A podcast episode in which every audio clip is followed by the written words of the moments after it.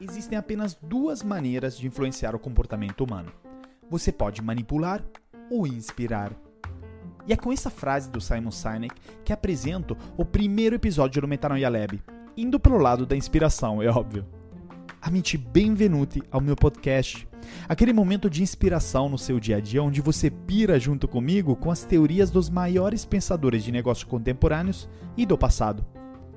Eu sou André Iorio, palestrante e autor do livro Seis Competências para Surfar na Transformação Digital, jiu-jiteiro, investidor anjo, italiano radicado no Brasil e rato de biblioteca, por que não? Não necessariamente nessa ordem, tá? Eu já fui head do Tinder no Brasil e Chief Digital Officer na L'Oréal e toda semana vou trazer um novo episódio do Metanoia Lab, onde vamos falar de temas como transformação digital, liderança, gestão de pessoas, inteligência artificial, marketing, filosofia e muitos outros. Através das teorias dos pensadores que mais admiro e que também acho que você deveria conhecer. Para enriquecer nossa discussão, sempre seleciono três frases particularmente significativas de cada autor para que a gente consiga falar a respeito das principais teorias que foram apresentadas por ele e que como elas podem influenciar nossa carreira e até nossa vida pessoal. E se depois de ouvir você gostou do Metanoia Lab, tire um print do podcast me marcando nas suas redes sociais para que também seus amigos e amigas possam acompanhar. Vem comigo nessa? No podcast de hoje, vou analisar e comentar três frases do Simon Sinek que falam de liderança, gestão de pessoas e propósito. Esses três temas me deixam acordado à noite e acho fundamentais no mundo digital que a gente está vivendo.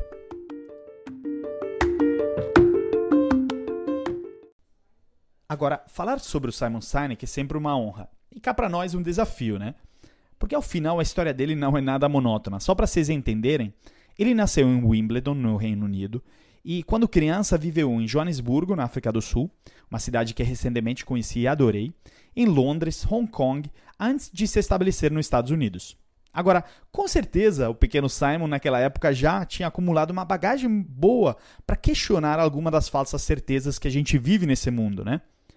E foi por isso que, logo após se formar em antropologia cultural e se matricular na faculdade de direito, ele abandonou isso tudo e entrou no mundo corporativo, onde arranjou inicialmente empregos em grandes agências de publicidade e marketing, como a Euro RSCG e a Ogilvy.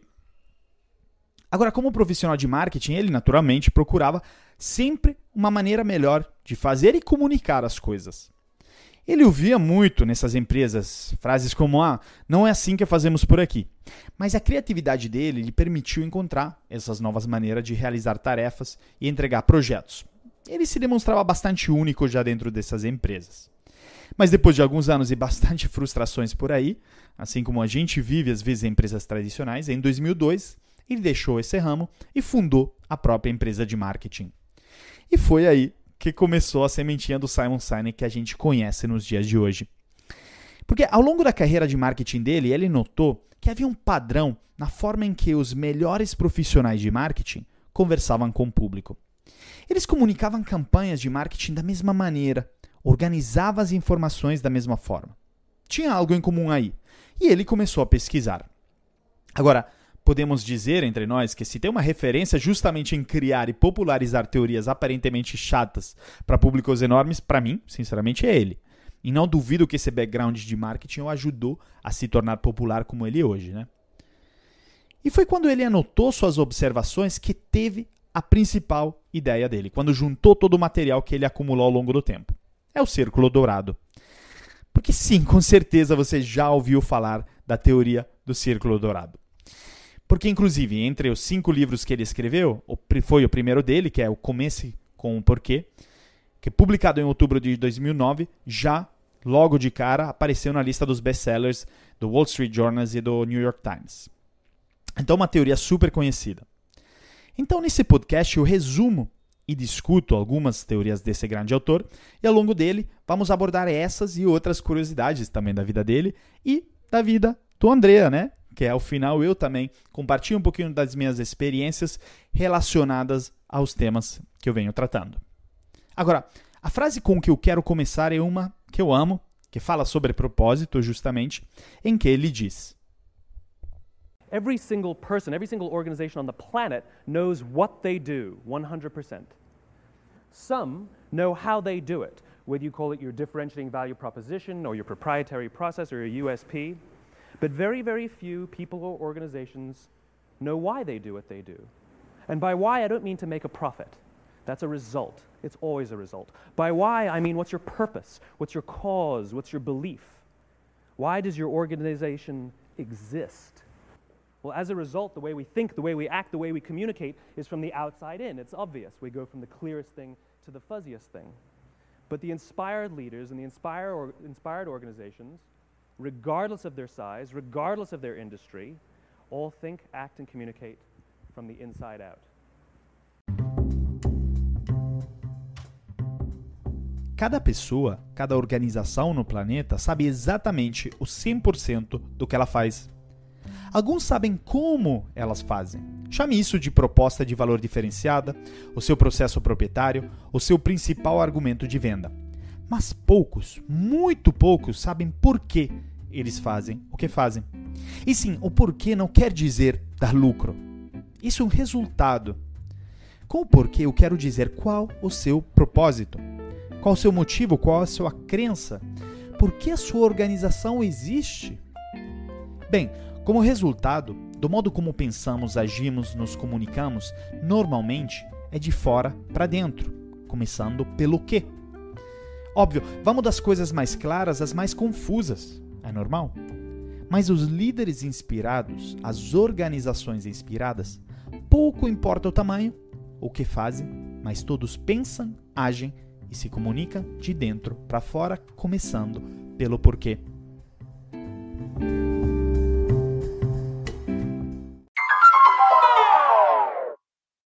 E o que dizer sobre a teoria do círculo dourado, senão que ela é tão conhecida que eu nunca achei no mundo dos negócios alguém que não a conhecesse. Você já ouviu com certeza a frase que as pessoas não compram o que você faz, mas o porquê você faz. Eu tenho certeza. E também você concorda comigo que o jeito com que o Simon explica um conceito tão profundo com apenas três círculos desenhados num pedaço de papel é simplesmente muito louco. Eu queria, de verdade, passar um dia na cabeça desse cara. e também entender um pouquinho a forma com que ele consegue simplificar conceitos muito profundos e sofisticados com teorias tão simples. Agora, seria só eu que me daria bem nessa troca, porque pelo resto eu acho que o único ganho que ele teria é se dar bem no tatame, mas o resto eu só tenho que a ganhar. Agora, fala para mim de verdade. Você já se perguntou por que estamos aqui, nesse planeta? Qual o significado de nossas vidas? Qual o nosso propósito? Você pode não perceber, mas nos perguntamos isso todos os dias, desde o começo dos tempos. Meus ancestrais, provavelmente dois mil anos atrás, lá na Roma do Júlio César, também se perguntavam isso. E eu tenho certeza que você também se pergunta essas coisas, faz parte, é normal. Saber o que nos move dá um rumo e um foco a nossas vidas que você nunca teria imaginado. Mas de frequente o propósito fica meio escondido, né? E é preciso procurá-lo bastante. Nos meus workshops, por exemplo, eu uso muito a teoria do círculo dourado para definir o propósito e a missão das empresas que me contratam, às vezes, né? E acredite que por muito tempo, mesmo usando esse método, eu não usava para definir o meu de propósito. Parece um paradoxo, mas não é. E sabe por quê? Eu queria fugir de uma pergunta tão assustadora e profunda que me faz mergulhar a fundo em mim mesmo e me fazer perguntas difíceis, explorar áreas obscuras, né? Que às vezes envolve o seu passado e o que você espera do futuro. Agora, recentemente eu tomei coragem e identifiquei o meu propósito profissional como de desmistificar a crença de que transformação digital é um assunto apenas de tecnologia, mas que é um assunto principalmente humano. Bom, óbvio que muito disso veio da minha educação, que é principalmente das humanas. Então, fui influenciado por ela, é, que eu tive na Itália. Eu fiz uma escola chamada Liceu Clássico, onde eu estudei latim, grego antigo, história da arte, filosofia. E acredita que aí aprendi muito sobre o mundo digital que estava por vir? Eu digo estava por vir porque era na época da primeira onda da internet. E aqui não vou entrar muito em detalhe, porque senão vou entregar minha idade, né? Por exemplo, em minhas aulas de obra de arte, me deparei que um dos homens mais digitais que já existiu, mesmo que isso fosse uns séculos atrás, era o Leonardo da Vinci.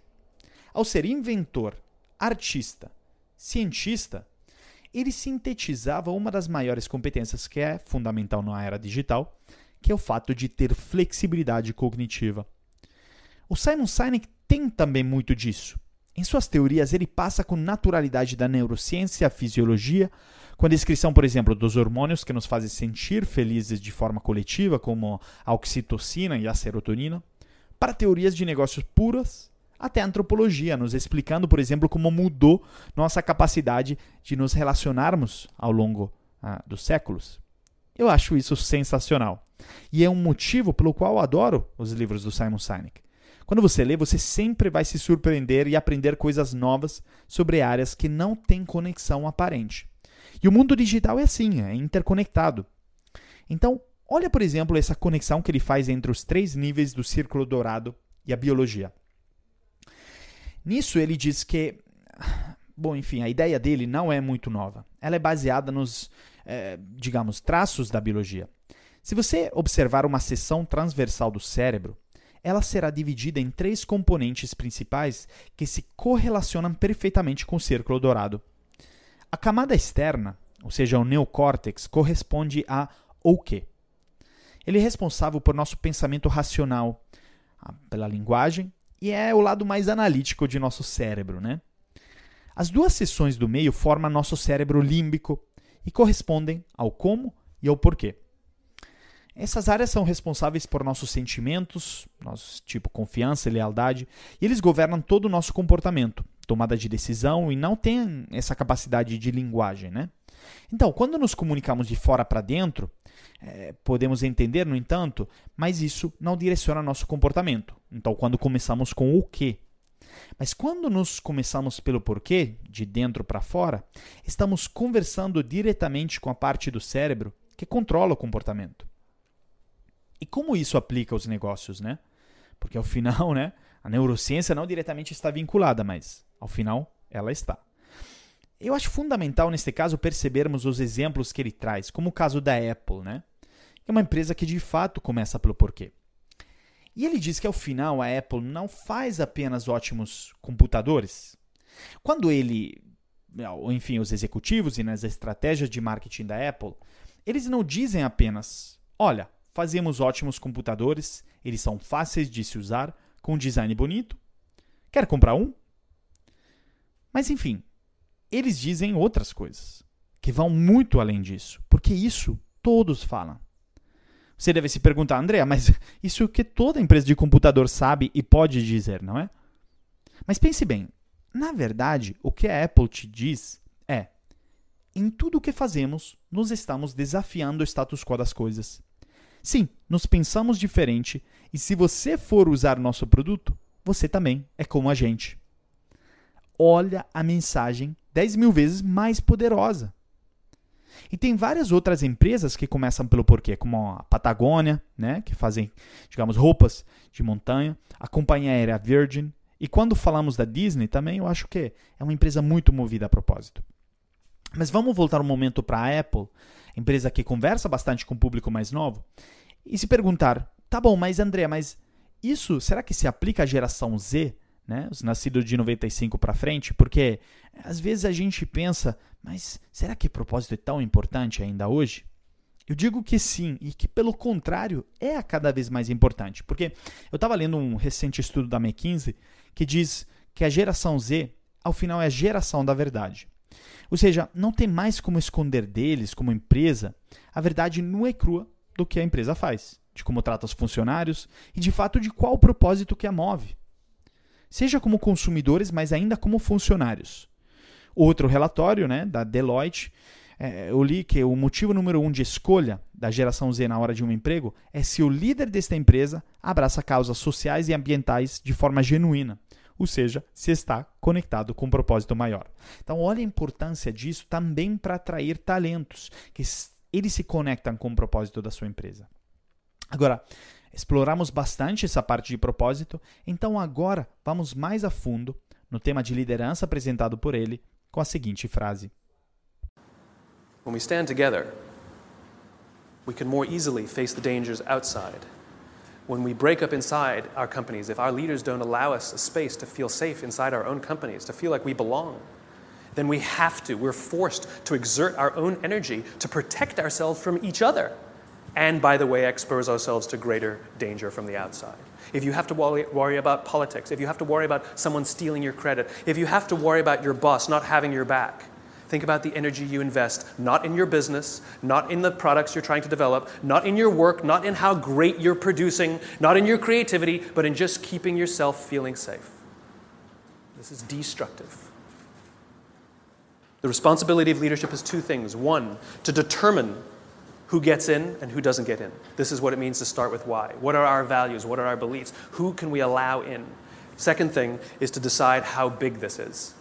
How big do we make the circle of safety? How big do we make the circle of belonging? Do we keep it around just our C level executives and call it an inner circle and allow others to try and fend for themselves and maybe try and get into our inner circle? Or do we extend it to the outermost edges of the organization? Great leaders extend the circle of safety, the circle of belonging, out to the outermost edges so the most junior person feels like they belong, feels safe. É sempre muito bom saber que sim, juntos podemos enfrentar os perigos que estão lá fora. O que eu quero dizer é: é muito difícil enfrentarmos os perigos por dentro de nossas empresas se os nossos líderes nos não permitem um espaço para sentirmos seguros dentro das empresas. Sendo assim, nós somos forçados a exercer as nossas próprias forças para protegermos um do outro e acabar dessa forma nos expondo. Além disso, temos diversas preocupações pessoais que nos atormentam diariamente, isso é normal. Mas se preocupar com o que seu chefe vai pensar do fato de você não estar investindo energia apenas nos negócios, nas tarefas, nos produtos que você está desenvolvendo, mas em se proteger, não ajuda em nada. Não apenas no seu trabalho, e não apenas na criatividade, mas o esforço é apenas tentando em se manter seguro. E isso é destrutivo, a nível pessoal e profissional. E de fato, a responsabilidade da liderança tem que determinar que, primeiro, quem entra e quem não entra nessa área segura. Ou seja, em primeiro lugar, são seus valores e crenças. Já a segunda coisa que ele precisa decidir é o quão grande é isso, ou quão grande fazemos esse círculo de segurança. É importante que o círculo de pertencentes seja feito para ir além de executivos de alto escalão ele precisa se estender até o estagiário e permitir que ele possa circular com segurança. De fato, os grandes líderes de uma organização estendem o círculo para que os profissionais mais júnior percebam também que eles fazem parte desse círculo. E essa é a melhor forma de liderar.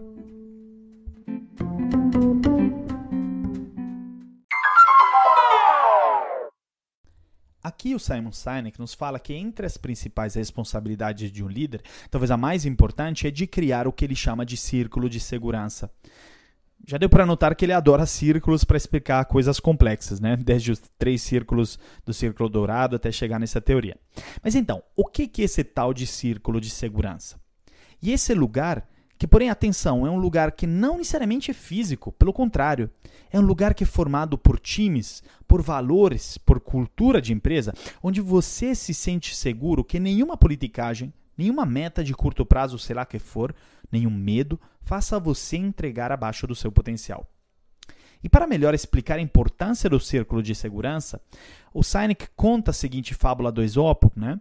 Que inclusive eu já tinha me deparado na época do colégio, quando eu estudava grego antigo lá na Itália, que diz que um leão costumava rondar um campo no qual quatro bois costumavam habitar. Muitas vezes ele tentou atacá-los, mas sempre que ele se aproximava, eles giravam as caudas um para o outro, de modo que, de qualquer maneira que ele os aproximasse, era recebido pelos cornos de um deles. Por fim, porém, eles brigaram entre si e cada um foi pastar sozinho em um canto separado do campo. Então o leão os atacou um por um e logo acabou com todos os quatro. Consegue perceber então a importância do círculo de segurança? Bom, eu, inclusive, por muito tempo me perguntei por que estudei cinco anos de grego antigo, agora estou entendendo. Mas, enfim, a importância já existia no século VI antes da nascida de Cristo, com Esopo, nos comentando que esse espaço, no caso físico, mas é fundamental nas organizações, nos times, e que, ao final, o único que pode criar esse círculo é o líder, pela posição que ele está. Porque além de escolher as duas características desse círculo, como comentou na frase, né, é, o círculo nasce a partir do exemplo e da demonstração de vulnerabilidade do líder. E não é um acaso que o livro sobre liderança do Sinek chame Leaders Eat Last, ou seja, os líderes comem por últimos, se referindo a algumas práticas do exército americano, onde os militares de mais alto escalão costumam esperar que todas as tropas tenham se alimentado bem para elas mesmo comer. Isso faz o líder descer do pedestal e criar um ambiente de cooperação e sucesso. Mas qual o mecanismo atrás disso? E eu vou te contar através de um exemplo. Vamos supor que sexta-tarde, né, à noite de fato, você sai para um happy hour depois do trabalho e exagera bastante né, com a cerveja e faz o erro de mesmo assim pegar o carro, que não se faz. Bom, aí você, parado na lei seca, e precisa dar um jeito para retirar o carro. Agora, nessa altura do campeonato, sei lá, são as duas da manhã, você liga para aquele amigão de confiança, que sempre pode contar, que provavelmente estava cochilando em casa e, mesmo assim, troca de roupa, pega um Uber até você e te salva dessa. Agora, se eu te perguntar, ou perguntarmos para ele por que ele fez isso, de sacrificar o sono dele ou a sexta-noite, eu aposto mil euros, sei lá o que for, que ele vai responder, porque o fulano teria feito o mesmo para mim. Não é? Óbvio que esse é um exemplo bobo, mas você sempre ouve essa resposta em casos, mesmo de pessoas arriscando a própria vida até para salvar desconhecidos. Por que isso? Porque quem faz tem a confiança que os outros vão fazer por ele. E é por isso que criar um círculo de confiança é fundamental para fomentar a colaboração na empresa. Agora, eu acho também essa frase muito interessante porque ela nasceu de outras teorias da antropologia muito importantes e que, para mim, o melhor que explica é o Yuval Harari, que é o autor do Sapiens, do Homo Deus e 21 lições para o século XXI, que ele fala no TED Talk mais famoso dele que o principal fator de sucesso do ser humano, se a gente for comparar com as outras espécies animais, foi o fato do ser humano saber colaborar de forma flexível em larga escala isso devido à nossa capacidade de acreditar em histórias e narrativas, que ao final, a meu ver, não seria diferente do que acreditarmos nas missões, valores e culturas e, novamente, propósito das empresas em que trabalhamos. E quem dita isso é o líder, através de certos comportamentos, atenção, porque não apenas valem é, o que está escrito na parede, os valores colados, né, é, de novo, nas salas de reunião. Um exemplo que eu gosto muito é o, no livro do cofundador do fundo de venture capital Andreessen Horowitz, né, o Ben Horowitz, que inclusive eles recentemente investiram na Loft aqui no Brasil e fizeram deles o primeiro unicórnio brasileiro de 2020. Parabéns, Loft. Ele escreveu um livro é, que está entre as minhas leituras preferidas, do título What You Do is Who You Are. Ou seja, o que você faz é quem você é. Nesse livro, Ben Horowitz explica por que é o que você faz que determina a sua cultura. Explica melhor, Andrea. Bom, eu vou fazer um exemplo que ele traz. Praticamente todos os venture capital do mundo têm entre os valores deles de respeitar o empreendedor. Ou seja, de fato, criar um círculo de segurança para ele. Mas o comportamento de 99% desses fundos não corresponde à priorização do empreendedor que eles se propuseram ou escreveram na missão deles. Porém, no Andreessen Horowitz, para cada minuto de atraso de uma reunião com empreendedores, os funcionários do VC pagam uma multa de 10 dólares. Olha a ação que corresponde ao valor que eles se colocaram. Óbvio, eu concordo que essa seja uma regra até um pouco exagerada, meio draconiana. Mas o que eu quero dizer é que os comportamentos são os que criam o círculo de segurança. Não apenas dizer que o empregado é sua prioridade em um quadro da parede e depois não corresponder com os fatos. E é óbvio que, enfim, depois dessa discussão todas, muitas pessoas, ouvintes, queiram se perguntar: como eu posso implementar esse círculo de segurança na minha empresa? Bom, uma primeira forma de implementar isso é você tratar os outros não só da forma que você gostaria de ser tratado, mas da forma que eles gostariam de ser tratado. Pode parecer banal, mas não é. Para isso, você tem que fazer algo que muitas vezes parece uma tarefa impossível, né? No meio do dia a dia corrido do trabalho, às vezes estamos de mau humor e estressado. Quer perguntar para seu colega ou para seu time como você tá. E quando você pergunta é porque você realmente quer saber. Como você está se sentindo?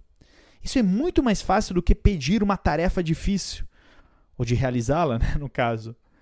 Mas para isso nos precisamos preocupar de forma genuína com nossos times.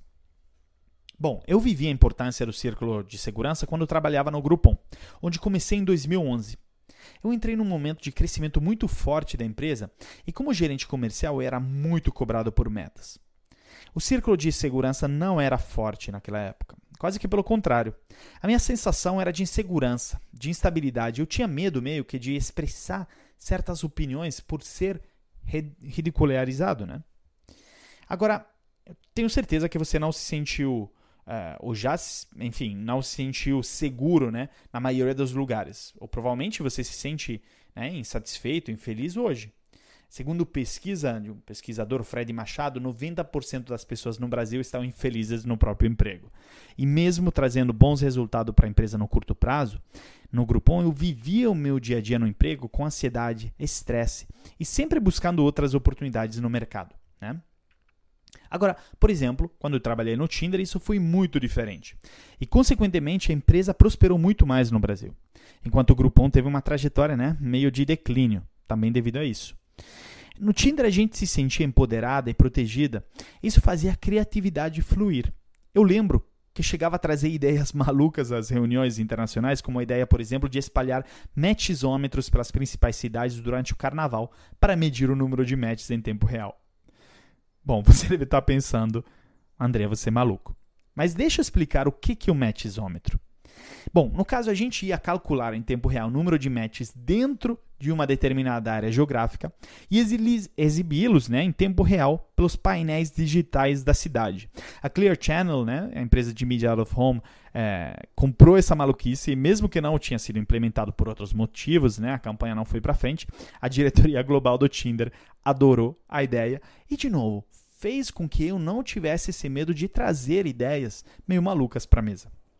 Ou seja, quando você implementa um círculo de segurança, você consegue empoderar os seus times ao ponto deles darem o melhor e trazer resultados importantes de negócio.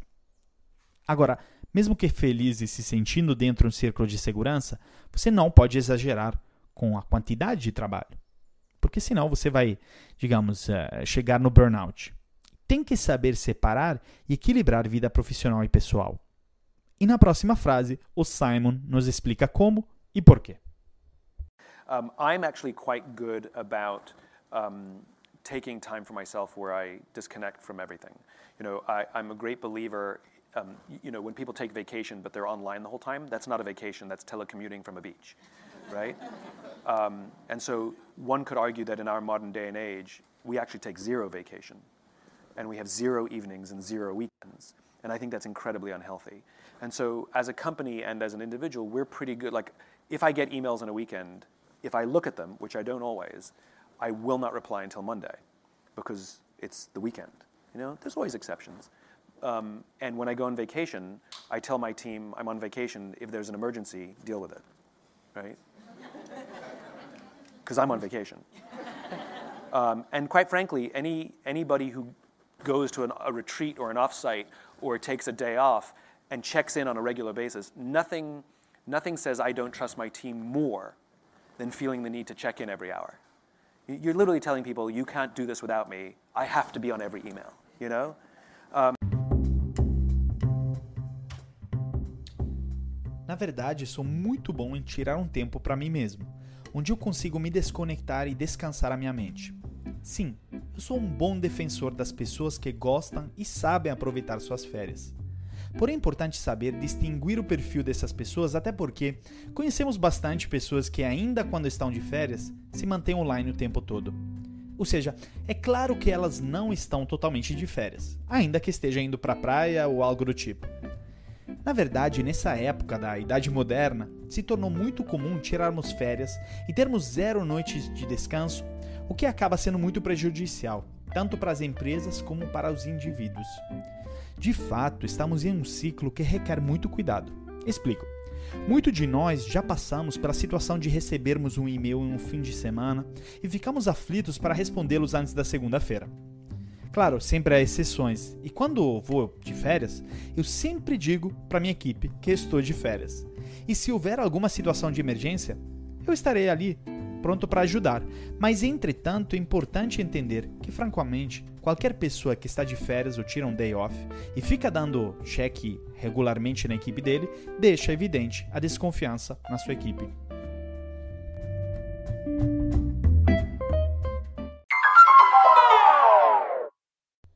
Eu adoro esse trecho do Simon Sinek porque, primeiro, ele toca em dois temas que são fundamentais para mim. Primeiro, a necessidade de se desconectar para esvaziar a mente, como eu gosto de dizer, e também os perigos da microgestão e o impacto negativo na motivação em seus times. Vamos começar pelo primeiro. Recentemente eu publiquei um livro pela editora Planeta, Seis Competências para Surfar na Transformação Digital, e mesmo que eu escrevi ele durante meu último ano de Tinder e meus primeiros meses na L'Oréal, a ideia do livro nasceu em um lugar que eu amo, a Chapada dos Veadeiros.